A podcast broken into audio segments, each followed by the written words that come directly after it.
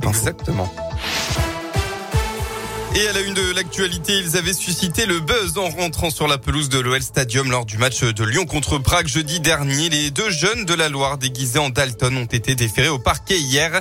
Le mineur sera convoqué en décembre prochain devant un juge des enfants à Saint-Etienne, tandis que le second a lui écopé d'une peine de deux mois de prison aménageable en 60 jours amende à 10 euros avec une interdiction de stade pendant six mois.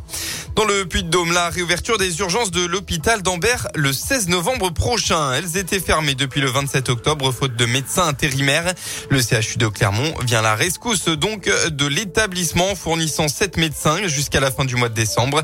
L'hôpital de Thiers va également apporter son soutien. Sur Twitter, le député communiste du Puy-de-Dôme, André Chassaigne, salue une victoire collective.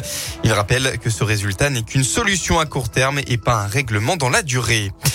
Lutter contre le gaspillage alimentaire tout en aidant les étudiants, eh bien c'est le but de la base. La base signifie Boucherie André Solidaire Étudiant. C'est une application à télécharger sur son téléphone qui permet aux étudiants de pouvoir profiter gratuitement de produits alimentaires en date courte dans l'Ain et dans le Rhône. 70 personnes sont déjà inscrites en moins d'une semaine. Touché par le désarroi des étudiants lors des confinements successifs, le groupe et sa directrice générale Katia Baroni avaient à cœur à développer cette initiative. Elle détaille ce qu'on retrouve dans l'application.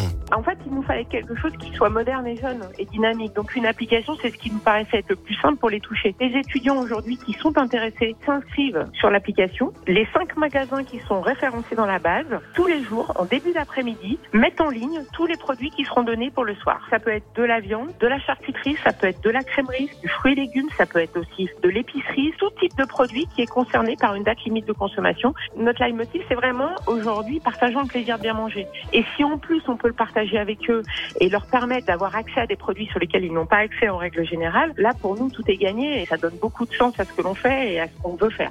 Une offre qu'on retrouve donc dans le magasin de Bourg-en-Bresse dans l'Ain et dans quatre autres magasins du Rhône du lundi au samedi à partir de 14h. Dans le reste de l'actualité, à l'issue d'une garde à vue de 48 heures, Jean-Luc l'a été mis en examen pour viol sur mineur hier, puis placé en détention provisoire. Le chanteur a aussi été mis en examen pour agression sexuelle sur mineur de plus de 15 ans, corruption de mineurs et abus de faiblesse. Interpellé mercredi matin, il est soupçonné d'avoir eu des relations sexuelles avec deux adolescentes alors âgées de 16 et 17 ans en 2013 et 2014. On passe au sport. En rugby, c'était le derby de l'Ain hier en Pro D2. Bourg-en-Bresse accueillait Oyonnax. Résultat sans appel. Les Bressans n'ont pas tenu la baraque. L'US Oyonnax s'est imposé 49 à 8. En basket, gros morceau pour la chorale de Roanne, enfin, qui se déplace sur le parquet euh, de Strasbourg ce soir en marge de la septième journée de Pro A. Coup d'envoi de la rencontre à 20h. Merci beaucoup.